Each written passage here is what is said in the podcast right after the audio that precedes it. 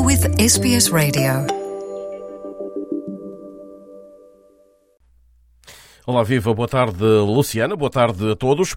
E eh, trago-lhe quatro histórias para este boletim. Ronaldo, Nani, a seleção feminina portuguesa no Campeonato da Europa e a grande surpresa desta última semana no eh, futebol português. Começamos por eh, CR7.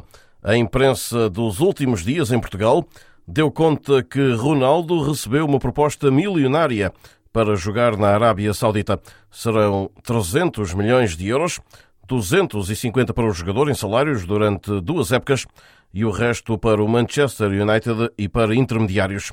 Não foi revelado o nome do clube.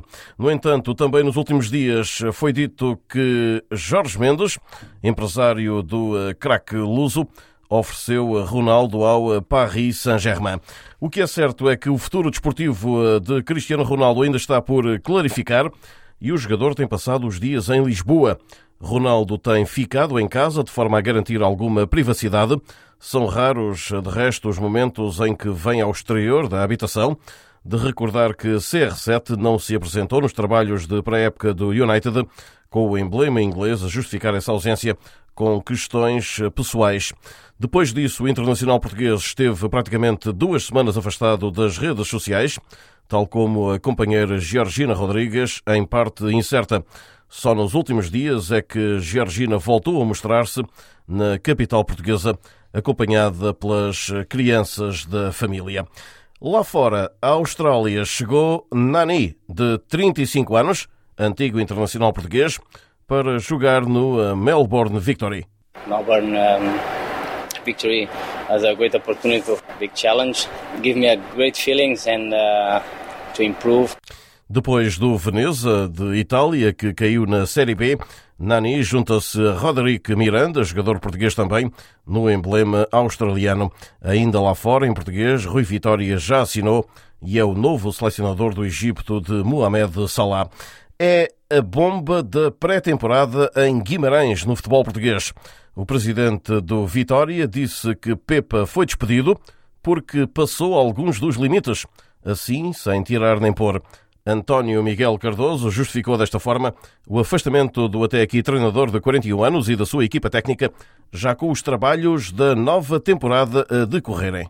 Há aqui um desalinhamento em relação àquilo que eram as nossas ideias, os nossos ideais, que é a forma de salvar o clube, no nosso entendimento, e aquilo que eram os interesses do treinador, perfeitamente justificáveis, quer ter rendimento esportivo. Tivemos uma reunião e a, a, equipa técnica, neste caso o treinador, em reunião particular, excedeu determinados limites que o pessoalmente eh, nunca na vida o admitiria.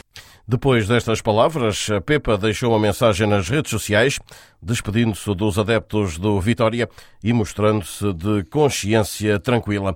O que é certo é que ainda se fala nesta saída abrupta do treinador dos Minhotos, Ricardo Quaresma, antigo internacional português, deixa entender que já esperava a saída de Pepa do Vitória de Guimarães. Só estranha mesmo é o timing dessa saída. Surpreender não me surpreende. nunca pensei que fosse tão cedo. Mas isso são coisas que só o presidente do Vitória, a direção, é que tem, tem que falar sobre isso agora. Eu já não, não estou lá, é um clube que eu respeito. Quaresma, que jogou até há poucos meses no Vitória de Guimarães e que garante que vai prosseguir a carreira aos 38 anos, só não revela onde. A seleção feminina portuguesa está no Campeonato da Europa e Joana Marchão, uma das jogadoras, diz que as outras seleções já olham para Portugal de uma forma diferente.